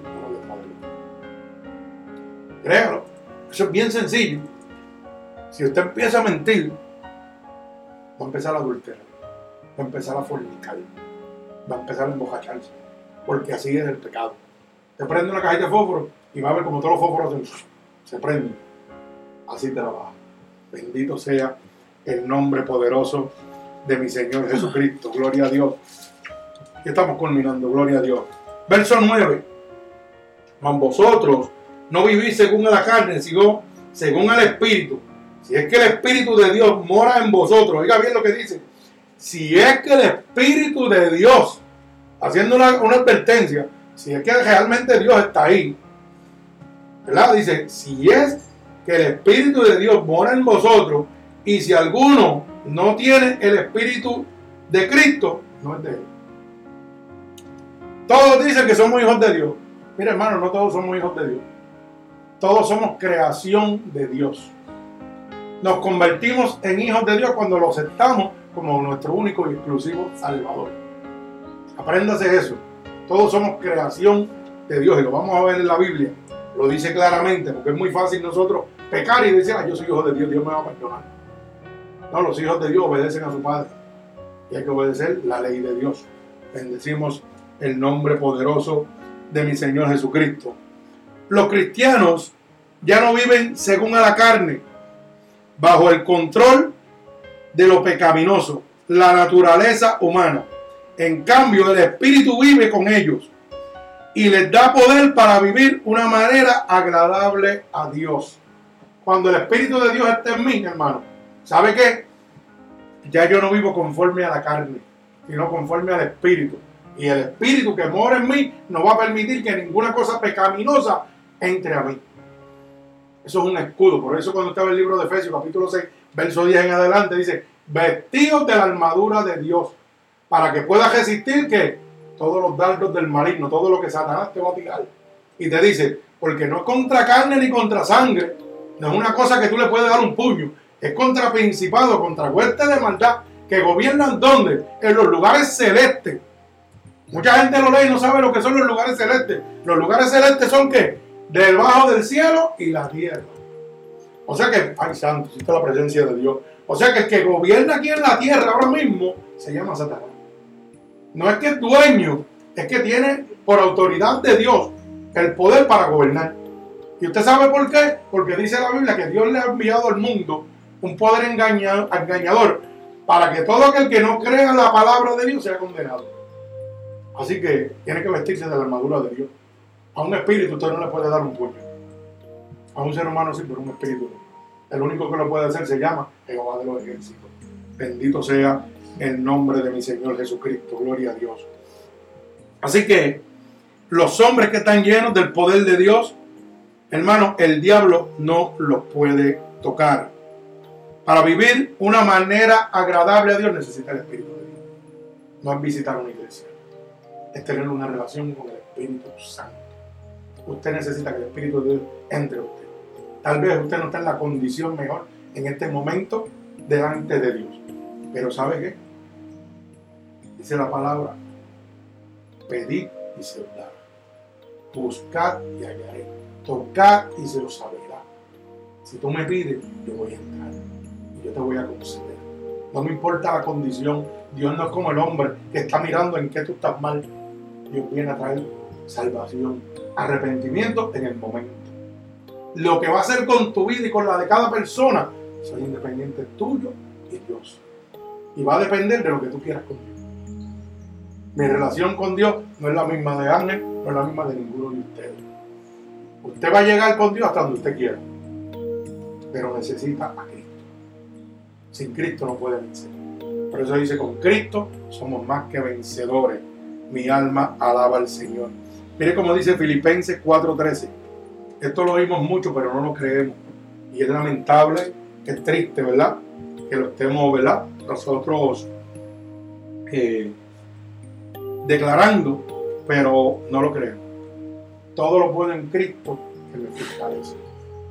Cuando yo vengo a, la iglesia y vengo buscando un cambio, una transformación, el primer instinto y pensamiento humano que viene a mi mente, ¿sabe cuál es? Va a ser difícil, yo no voy a poder. Y estoy matando la fe. Estoy matando totalmente. Porque la Biblia dice todo lo puedo en Cristo que me fortalece no dice algunas cosas, dice todo. Señor, tú conoces lo, en lo que yo fallé. Así que, sácame de aquí. Hazme una nueva criatura. Y si tú declaras que todo lo puedes en Cristo, Dios lo hacer. El impedimento más grande lo ponemos nosotros. Es decir, no, yo soy muy malo, yo he hecho tantas cosas. Mejor Dios no, Dios no hace sesión de personas. Dice que si tus pecados fueran como el rojo en carne, así como la sangre, como la nieve los Y no te voy a preguntar ni, ni qué hiciste ni dejas de hacer. Es lo que le interesa es que te conviertas a Cristo. Y hagas una nueva criatura. Bendito sea el santo nombre de mi Señor Jesucristo. Gloria a Dios. La solución para el problema de la carne es el Espíritu Santo de Dios. Usted tiene problema con la carne, hermano, sométase a Cristo. Dele la oportunidad a Cristo. Yo siempre digo en esta iglesia, usted ha probado todo lo que está en la tierra. Nada le resuelve. Pruebe a Cristo. Si no le gusta, me lo devuelve. Si a usted no le gusta, me lo devuelve, confianza. Yo lo recibo con los brazos abiertos. Más malo que yo no lo había. Y me hizo nuevo. Y ha sido más que bueno conmigo. Siete veces de la muerte me ha traído. Siendo inmerecedor de eso. Yo no creo que usted haya sido más malo que eso. ¿Mm? El único hombre vivo en el mundo con un mesotelón soy yo. Nadie puede estar vivo y el único que está vivo soy yo. Dios es bueno, Dios es real. Para Dios nada es imposible. Pero tiene que aprender algo que yo siempre le enseño a toda persona, y es que para usted ver la gloria de Dios, número uno, tiene que permitir que el Espíritu Santo de Dios entre en usted. No es la iglesia, no es el pastor. El Espíritu Santo de Dios tiene que anhelarlo con su corazón. Olvídese la condición que usted está viviendo en este momento. Que usted sabe si está bien o no está bien, eso no le importa a Dios. Dios quiere que usted venga y diga, Señor, aquí estoy. Tócame, lléname. Hazme una nueva criatura y comienza de cero. Pero para eso, usted tiene que matar cinco argumentos. Grábeselos en su mente y en su corazón. Uno, la duda. Si usted tiene duda, Dios no va a trabajar. Ni usted puede servirle a Dios. Oiga bien, el temor. Un hombre con temor no puede trabajar para Dios. La excusa. Un hombre que siempre está poniendo excusa tampoco puede ver la gloria de Dios. Un hombre que siempre se está quejando. Cuando me refiero a hombre, me refiero a los dos géneros. No puede ver la gloria de Dios. Y el miedo. Miedo y temor no es lo mismo, hermano. El principio de la sabiduría es el temor a Dios. Aprenda a hacer eso. Cuando usted empiece a sacar esos cinco argumentos, usted va a ver el paso tan grande que va a haber conmigo. Porque dice, y cosas que ojos de hombre no han visto, son las que tengo preparadas para los que me aman. Eso no es ningún juego. Si yo le digo lo que Dios me ha enseñado, son cosas terribles, pero eso lo reciben poquito a poco. Gloria al Señor. Pero son cosas que ojos de hombre nunca han visto. Cuando Dios me entregó el don de liberación, bueno, yo pensé que lo que había visto en el exorcista era un muerto. Eso no Eso se queda corto al lado de lo que es eso. He visto personas transformarse completamente, ser como serpientes, como botar animales de la boca. No es un juego, hermano. El enemigo de las almas es real. Es real. Y hay que estar alerta, pendiente. Que la venida del Señor no te coja de repente. Si tú no vives en santidad, no inventes. Arriba tú no vas, no te mueres los dientes. Alabado sea el nombre de Dios. Hay que vivir en santidad con nuestro Señor Jesucristo. Gloria a Dios. Así que bendecimos el nombre de mi Señor Jesucristo. Gloria a Dios. Fíjese que claramente esto es para los que viven una vida con Dios. El ser guiado por el Espíritu Santo de Dios es sinónimo de caminar conforme al Espíritu de Dios. Hay gente que dice, yo le sirvo a Dios, yo camino con Dios, pero no obedecen a Dios. Y el caminar con Dios es caminar conforme al Espíritu, es caminar conforme a la ordenanza para convertirnos en verdaderos hijos de Dios. El Dios soberano va a ser tu Padre, como dice Segunda de Corintios, Segunda de Corintios capítulo 6, verso 18. Mi alma alaba a Jesucristo. Bueno que lo tengamos aquí para que la Segunda de Corintios capítulo 6, verso 18. Dice claramente, y seré para vosotros Padre, y vosotros seréis mis hijos e hijas, dice el Señor Todopoderoso. Es promesa de Dios. Eso es promesa de Dios, que todo aquel que guarde sus mandatos y sea guiado por el Espíritu de Dios, ese se convierte en hijo de Dios. No es porque visite una iglesia, hermano. Usted puede a veces estar en su casa y no visitar ninguna iglesia. Y no le digo que lo haga, eso no es muy bueno tampoco. ¿Sabe por qué? Porque en la casa de Dios usted recibe alimento. ¿Ok? Pero la casa de Dios no va a hacer que usted se salve si usted no rinde su corazón aquí. La relación con Dios es la que salva. la relación la obediencia al Espíritu Santo de Dios. Los creyentes son hijos de Dios porque reciben el Espíritu de adopción. Como dice el verso 16, mire, el Espíritu mismo da testimonio de nuestro Espíritu de que somos hijos de Dios. Somos hijos de Dios ¿por qué? Por adopción, por la misericordia de Dios. Cuando, cuando nosotros le decimos, Señor, te acepto como mi único y exclusivo Salvador, estoy siendo adoptado por el Espíritu Santo de Dios. Le estoy dando toda autoridad para que rompa toda enfermedad, todo principado, toda cuestión de maldad, para que haga conmigo de cero a nuevo. Y dice que toda mi vida pecaminosa le hace así y lo tira a las profundidades del mar. Y dice, y no me acuerdo nunca más de ella. Oiga bien lo que dice Dios, que Dios no se acuerda de eso. Pero no es que usted no se va a acordar. ¿Usted sabe por qué? Porque si Dios lo boja de aquí, usted va a volver a lo mismo. Lo que pasa es que eso se va a quedar ahí para la gloria y honra de Dios. Para que usted dé testimonio de dónde Dios lo sacó. Y cuando el diablo esté aquí hablándole, este adulterar, ¿sabe qué te va a decir el Dios? De ahí te saqué yo. Y está aquí en tu mente. Y vas a decir, no, Dios me está hablando. Yo para allá no voy. Yo me voy a levantar conforme a la voluntad de mi Señor Jesucristo. Cuando le pedimos a Dios en oración, el Espíritu Santo intercede por nosotros y concede nuestras peticiones. Mire, esto es una cosa bien importante. Hay gente que dice, ah, pero yo le oro a Dios y Dios no me oye. Pero yo le oro a Dios y Dios no me concede. Esto es bien sencillo. Usted es fiel con Dios. Porque Dios es fiel con el que es fiel. Eso es bien sencillo. Si usted es hijo de Dios, dice la palabra que todo lo que pidiera en oración a través del Hijo irá al Padre y el Padre lo va a conceder. Pero usted tiene que ser fiel con Dios. No es fiel de, de boca, es de aquí, es de corazón. Porque yo puedo ser fiel con Dios con la boca y todo el mundo. Él no habla ese hombre, como hablo de Dios. Pero a Dios lo puedo burlar. A Dios no lo puedo engañar. Porque Dios conoce mis pensamientos antes de que yo los ponga en práctica. Él sabe lo que yo voy a pensar y lo que voy a decir. ¿Por qué? Porque el Espíritu es el que me guía. Es el que me transforma, es el que hace. Mire cómo dice el hermano eh, San Juan capítulo 14, verso 13. Repito, San Juan capítulo 14, verso 13. Me gusta ponerlo porque sabe que eh, no es lo mismo que usted le digan que usted lo lea de la palabra de Dios. Y eso siempre es una enseñanza que yo le doy a cada persona que visita. Oiga, aunque sea en el teléfono, en cualquier sitio, ande con una Biblia. Para que no sea engañado. Donde quiera que usted vaya, lo que está diciendo el pastor, déjame buscar si es verdad. ¿Ok?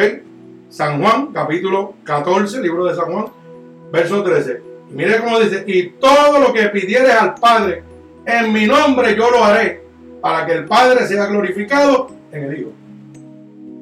Dios no puede ser, dice, dice la palabra de Dios, que Dios no es hombre para mentir, ni hijo de hombre para arrepentirse. Así que si Dios dijo esa palabra, tiene que cumplirla. Pero para que Él cumpla esa palabra, primero usted tiene que cumplir con Dios. Eso no es así de fácil. Eso no es así de fácil. Tiene que ser obediente a la voz de Dios.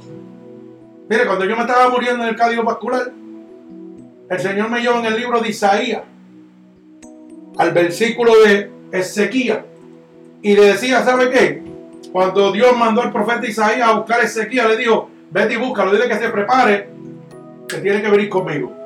O sea, la muerte ya venía atrás de él. ¿Sabe lo que le dijo Ezequiel? Le dijo a Isaías, Isaías, dile a Dios que yo he sido fiel con él, que yo he hecho todo lo que me ha dicho, que estoy predicando su palabra, que estoy haciendo todo en obediencia que mañana 15 años más de vida.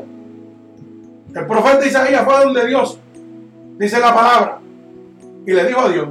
Y Dios le dijo, pues ve donde Ezequiel y dile que le añado 15 años de vida. Cuando yo me estaba muriendo también le pedí lo mismo a Dios. Cuando el cardiovascular me dijeron, no se puede hacer nada por ti, no llega la sangre al cerebro, las venas no van a salir.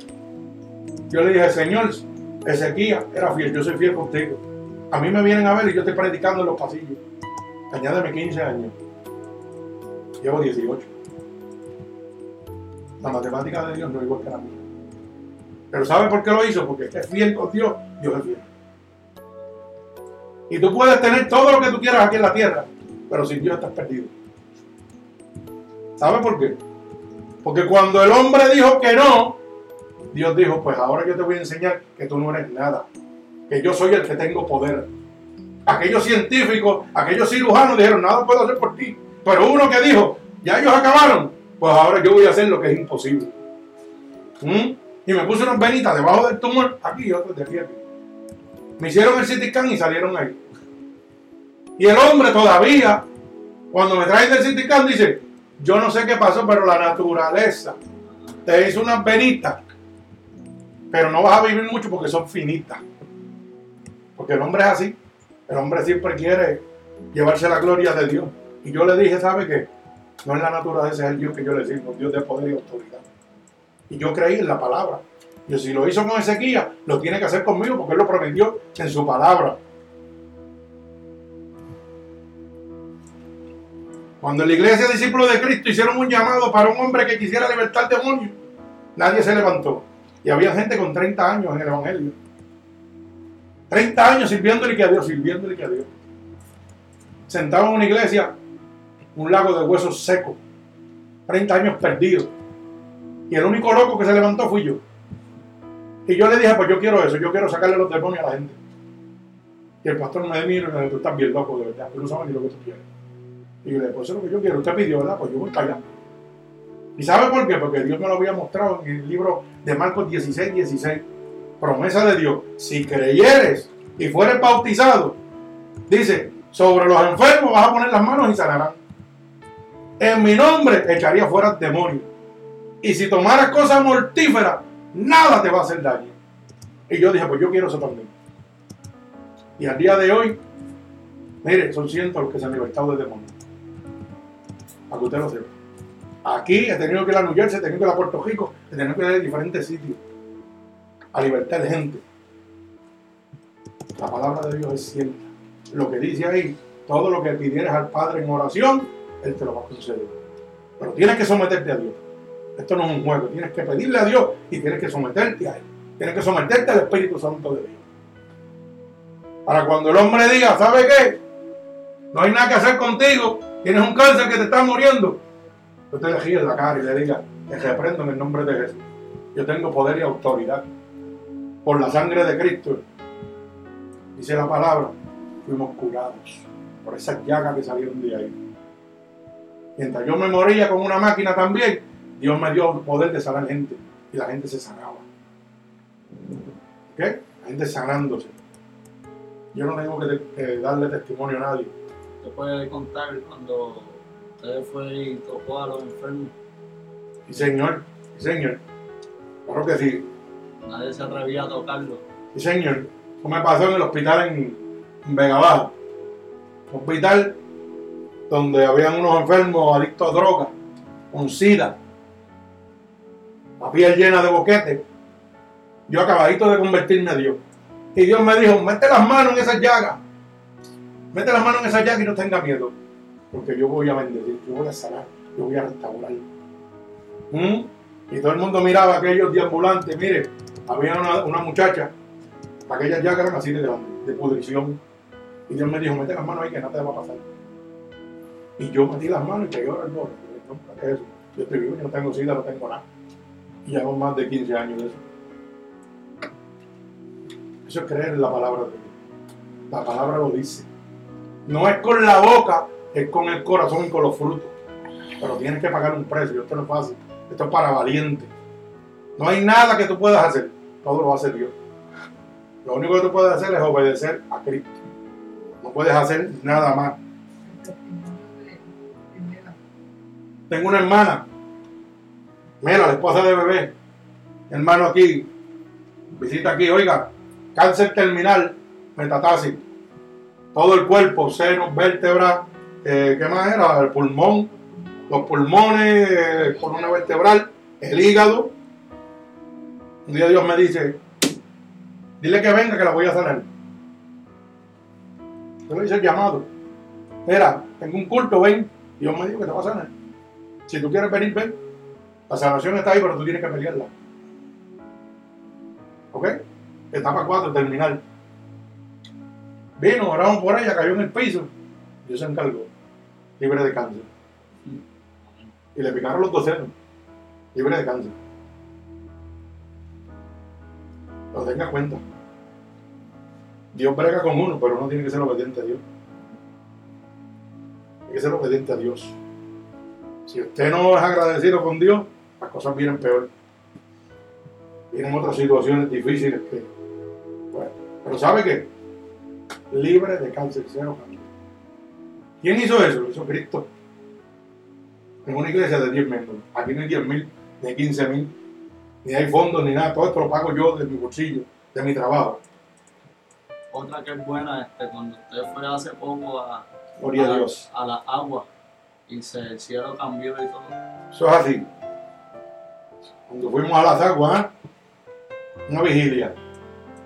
Lo que que la gente piensa que esto es un juego. Hermano, aquí empezamos a las 9 de la noche a orar y era las 6 de la mañana y nosotros estábamos sometidos a Dios. Y el cielo se abrió, pusimos unas peticiones y las aguas pegaron a moverse. Usted lo quiere creer, créalo. Si no lo quiere creer, es el problema suyo. Yo me lo gocé. Pero sin dormir estuvimos aquí desde las 9 de la noche, correcto, hasta las 6 de la mañana del otro día. Eso, no, eso es una vigilia.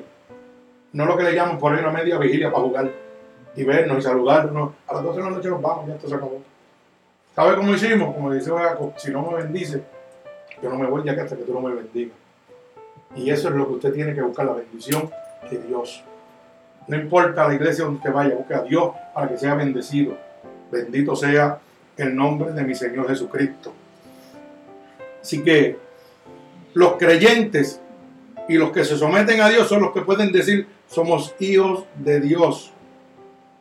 Realmente cada uno de nosotros, lo que le pidamos a Dios en oración, cuando somos hijos de Dios, no se crea que usted le va a pedir a Dios siendo un hijo del diablo. Y Dios le va a conceder, eso no trabaja así. Porque déjame decirle una cosa, hay gente que dice, voy a la iglesia, yo brego aquí, y Dios no brega conmigo. Y yo te pregunto, pero tú fornicas, pero tú adulteras, pero tú mientes. Pues Dios no puede trabajar contigo porque dice la palabra que el pecado, búscamelo ahí, porque a mí me gustan las cosas bíblicamente. Primero Juan capítulo 3, verso 8. A ver qué dice, a ver si es un juego. O yo estoy mintiendo, ¿verdad? Porque las cosas son bíblicamente. La Biblia dice, por eso le digo, anden con su espada siempre. Primera de Juan capítulo 3, verso 8 dice que el que practica el pecado es hijo del diablo, no hijo de Dios. Y lo dice claramente, porque usted no lo sabe. Usted se ha hecho esa pregunta porque usted no lo sabe. ¿Usted sabe por qué usted no lo sabe? Porque no está buscando a Dios. ¿Sabía eso? Porque la iglesia donde está visitando no le interesa que usted se salve. Lo que le interesa es que usted comparta con ellos y vacile como si esto fuera lo único que hay. Mire cómo dice. Primera de Juan, capítulo 3, verso 8. El que practica el pecado de quién es? Alaba alma mía Jehová. Es del diablo, porque el diablo peca desde el principio. Para esto apareció el Hijo de Dios para deshacer las obras del diablo. Que todavía usted tiene una oportunidad por el Espíritu Santo de Dios. Que a pesar de que usted es un hijo del diablo, hoy Cristo lo puede cambiar. Hoy el Espíritu Santo de Dios lo puede transformar. Pero usted es un hijo del diablo si está pecando, no es un hijo de Dios. Así que no, no, no meta la cabra al cojal. Tiene que poner las cosas como son. A veces dicen, pastor, usted es fuerte. No, yo no soy fuerte. Lo que pasa es que yo predico la verdad. A mí no me interesa ni recordismo, ni ofender, ni hacerme rico, ni nada, porque yo no recojo aquí nada. A mí me interesa que usted conozca la verdad. Y dice la Biblia, y la verdad me va a hacer libre. Usted tiene que conocer la verdad. Mi alma alaba al Señor Jesucristo. Gloria a Dios. Es muy importante lo que dice el verso 17 del libro de Romanos, capítulo 8, verso 17. Y si hijos, también herederos, herederos de Dios y coherederos con Cristo. Si es que padecemos justamente con Él, para que justamente con Él seamos glorificados. Oiga bien lo que dice. Yo soy que un heredero de Dios cuando me convierto en hijo de Dios. Si Dios es mi Padre, yo tengo herencia de todo lo que Él tiene. Pero hay gente que lo que más le gusta es lo bueno, pero lo malo no le gusta. Señor, dame gloria, tranquilidad, riqueza y comodidad. Pero ¿qué dice? Es necesario que qué? Que padezcas como Él padeció también. Así que esto no es un juego, hermano. Lo que pasa es que malinterpretamos la palabra de Dios a beneficio de nosotros. Usted sabe lo que dice que padezca. No es que vas a padecer sufrimiento, que te van a latigar, no, hermano. Es que dentro de tu corazón tú sientas lo mismo que Dios siente cuando ve un deambulante en la calle. Que cojas pena en vez de decir eso es un cuero de tecato que eso no sirve para nada y quiere los chavos para droga.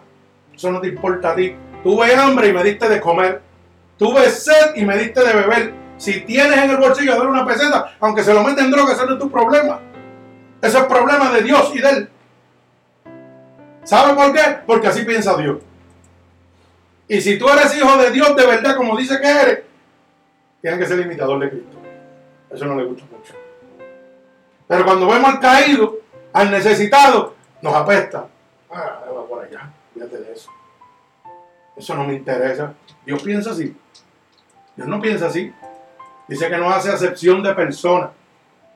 Y te voy a decir más, dice que vino a buscar lo más vil, lo más despreciado sobre la faz de la tierra. Fue lo que vino Dios a buscar. Por eso yo estoy aquí. A veces pensamos que somos buenos y esto, no hermano. Yo estaba perdido a causa del pecado. Pero Cristo vino y me lavó con su sangre. Yo era vil y despreciado. No importa el pecado que usted está cometiendo. Si usted es homosexual, si usted es lesbiano y si usted es un mentiroso, los tres vamos para el mismo sitio. Ahí no hay mire. Los tres van para el infierno. Los pecados en el Señor dice que el pecado es muerte en Cristo Jesús. No hay tamaño de pecado. Vamos todos para el mismo sitio. Si aquel es adúltero y yo soy un ladrón, para el mismo sitio Si aquel es un mentiroso y yo soy un asesino, un prostituto, también voy para el mismo sitio que va el mentiroso. El hombre es el que hace el balance entre el pecado. Pero el hombre no tiene la autoridad ni la llave del reino de los cielos. Alabado sea Dios, lo tiene Jesucristo. Por eso le dicen, ah, mentiritas piadosas, olvídate de eso. Y si la muerte te sorprende. ¿Sabe qué dice la Biblia? Deje el impío su camino y el hombre y vuelva a Jehová, es amplio en perdonar. El momento es el que hay que convertirse a Cristo, no hay que, no hay que estar pensando cuándo lo vamos a hacer. Gloria al Señor Jesucristo. Así que nos gozamos en el nombre poderoso de nuestro Señor Jesucristo. Gloria a Dios. Mi alma te alaba. Todos los hijos de Dios tienen una herencia y una relación. Una relación y una herencia que es incorruptible, que es, es incontaminada, que nadie, nada lo puede contaminar. Y es reservada en los cielos. La herencia de nosotros no está aquí en la tierra. Dice, el mundo y los deseos pasan. Pero el que hace la voluntad de Dios permanecerá para siempre. Por eso Dios le dijo a aquel joven rico, le dijo, cuando el joven le dijo, Padre, ¿qué tengo que hacer para entrar al reino de los cielos? Guarda todos mis mandatos. Y le dijo, todos los he guardado. Todos los mandatos yo los guardé. ¿Qué más me falta? Le dijo, vende todo lo que tiene y dáselo a los pobres. Y sígueme en pos de mí. ¿Sabe lo que hizo? Dijo, mm, mm mis riquezas no. Se lo llevó el diablo. Así le dijo el Señor. Vende todo lo que tiene y dáselo a los pobres. Y tendrás tesoros en el cielo. Aquel joven rico tenía muchas posesiones. Dijo, yo no voy a salir de mis riquezas. Prefiero que mi alma se pierda. Así está el mundo. Poniendo su esperanza en lo que tiene. ¿Sabe qué, hermano? Nada te puede llevar te voy a enseñar algo que tal vez lo has oído o no lo has oído. Sale el sol y se oculta el sol. Todos los ríos dan a la mar y la mar nunca se sacia. Nada hay nuevo debajo del sol. Lo que fue una vez va a volver a ser siempre. Principio, final, y omega. Todo va a pasar siempre. Agájese a Cristo. Cristo es tu única esperanza. ¿Sabe qué, hermano? No diga que no puedes salir de algo o que eres débil. Dios nos ayuda en nuestra debilidad. el verso 26 del libro de Romanos, capítulo 8, dice, y de igual manera el Espíritu nos ayuda en nuestra debilidad. Y si el Espíritu, por eso dice, con Cristo soy más que vencedor, porque si yo soy débil, dice que el débil diga fuerte soy, porque el Espíritu va a estar con ustedes. Lo único que tienen es que clamarlo. Nunca, no importa Mire, si usted se encuentra en medio de la muerte como estaba yo, diga que es un vencedor. Porque si Cristo está con usted, Él lo sana. Él lo liberta. Y si es su tiempo de irse, se va con Cristo. Cuando yo volví del cielo, hice una promesa con Dios. Y lo que le dije a Dios, ¿tú sabes qué? Si yo voy a perderme, mejor quítame la vida antes de que yo me pierda. Ese cielo que tú me llevaste y me traíste. Hice un pacto con Dios. ¿Sabe por qué? Porque yo no quiero perder lo que Dios me tiene preparado. Si usted quiere creerlo, créalo. Si no quiere creerlo, ese es su problema. Mi alma se va con Dios. Y la estoy peleando por ahí a todo lo que da. Pero si usted piensa que para mí es fácil, a mí me he equivocado. Para mí es más difícil que para cualquier de ustedes. Bendito sea el nombre de Dios. Para Dios nada es imposible. Apunta este verso en su corazón. Lucas capítulo 1, verso 37. Esto es lo que le va a dar la esperanza a usted cuando esté en medio de la aflicción. Lucas 1.37. Porque no hay nada, porque nada hay imposible para Dios. Apréndase eso, no lo olvide, hermano. Nada hay imposible para Dios. El Dios que abrió los mares cuando Moisés era perseguido. ¿Ah? Era perseguido por Faraón en una emboscada de unos mares. El Dios que le dio comida en el desierto a su pueblo. Le mandó maná primero. Y un pueblo malagradecido le dijo, ¿qué? ¿Nos va a seguir dando pan? Eso es lo que significa maná, pan del cielo. ¿Y qué hizo Dios? Le mandó carne. ¿Y con qué se la mandó? Para que vieran el poder de Dios. Con aves de rapiña. ¿Sabe lo que son aves de rapiña? Los depredadores, los cuervos esos que están que se comen todos los podridos. Y Dios le manda comida del cielo. Y usted sabe lo que es que un ave de rapiña traiga la comida y no se la pueda comer. Hay poder de Dios. ¿Mm? El Dios poderoso que le dijo a Moisés, dale con la vara, háblale a la piedra. Y Moisés le dio cuatro centellazos en vez de hablarle. Pero ¿sabe qué? Cuando Dios dice una palabra, tiene que cumplirla. Moisés desobedeció, pero el agua tenía que salir porque Dios lo había dicho. Y Moisés tuvo una consecuencia, no entrar al reino prometido. A la tierra prometida no pudo entrar. Pero ¿sabe qué? Se salvó. Porque dice la Biblia que el único hombre que Dios enterró, ay santo, siento la presencia de Dios. El único hombre que Dios enterró con sus propias manos en el valle de Noé fue a Moisés. Pero tuvo una consecuencia por desobedecer. Lo mismo que nos pasa a nosotros cuando desobedecemos. Tenemos consecuencias. Pero ¿sabe qué, hermano?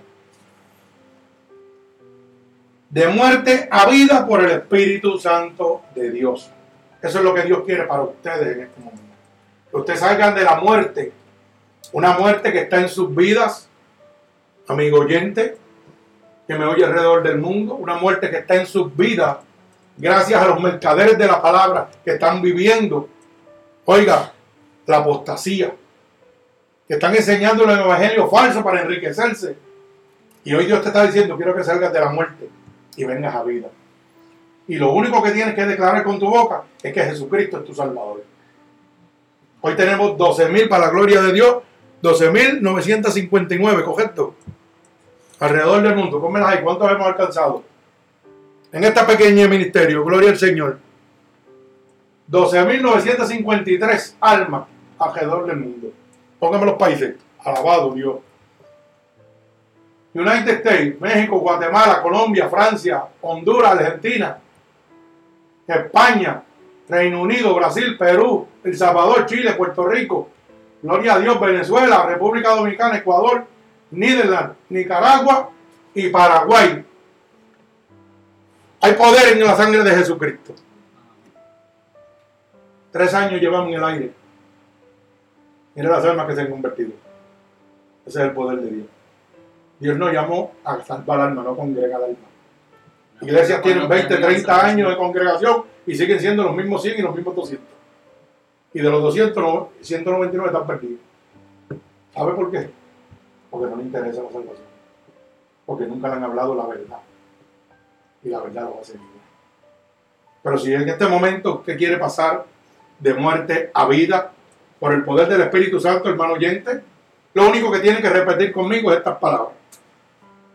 Señor, en este momento he entendido que estaba muerto y que la única esperanza que tengo es aceptarte como mi único y exclusivo Salvador. Me arrepiento en este momento de todos mis pecados que he cometido a conciencia o inconscientemente. He oído que tu palabra dice que si yo declaro con mi boca que tú eres mi Salvador, yo sería salvo. Y en este momento estoy declarando con mi boca que tú eres mi Salvador. He oído que tu palabra dice que si creyeres en mi corazón que te levantaste de entre los muertos, yo sería salvo. Y yo creo en mi corazón que tú te has levantado de entre los muertos. Así que te pido que me escribas en el libro de la vida y no permitas que me aparte nunca más de ti. Padre, en el nombre de Jesús, mira cada una de estas almas alrededor del mundo.